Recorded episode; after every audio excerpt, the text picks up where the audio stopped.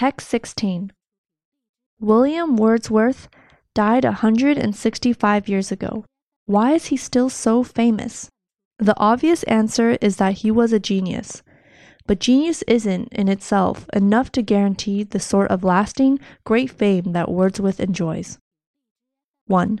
John Dryden was a genius, too, of his role in English poetry. Samuel Johnson said he found it brick and he left it marble. But now only graduate students read Dryden. Of his fame, we might say that history found it marble and left it brick. H. J. Jackson, a professor of English at the University of Toronto, has written a book about fame's injustices. 2.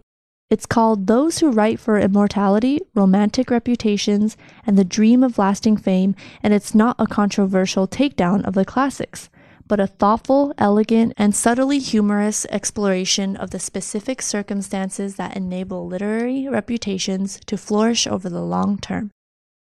Take Wordsworth, it helped. Jackson shows that he wrote so many different kinds of poems. During his lifetime, long philosophical poetry ensured his fame. Later, shorter poems kept his readership from dwindling when tastes in poetry changed. 3. Many of his poems take place outside England, but early on, Wordsworth became associated with the Lake District.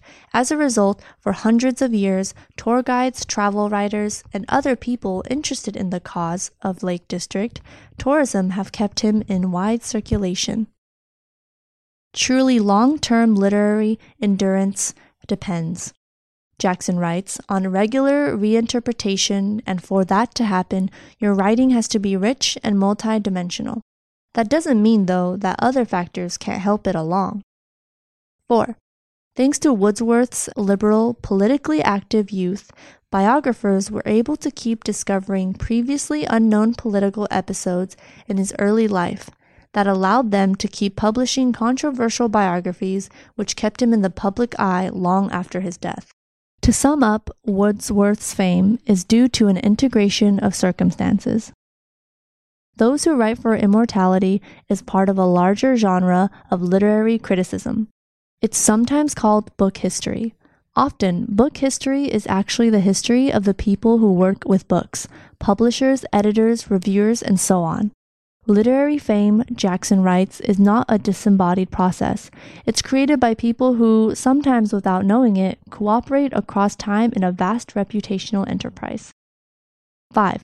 By describing those people, she provides an alternative to the usual way of talking about fame, which is deeply invested in supernaturalism, with its metaphors about immortality and the afterlife. She hopes that a more realistic idea about how reputations are formed could encourage readers and teachers to be more adventurous in their reading. Words and expressions. Marble, Immortality, Dwindle, Episode, Genre, Disembodied.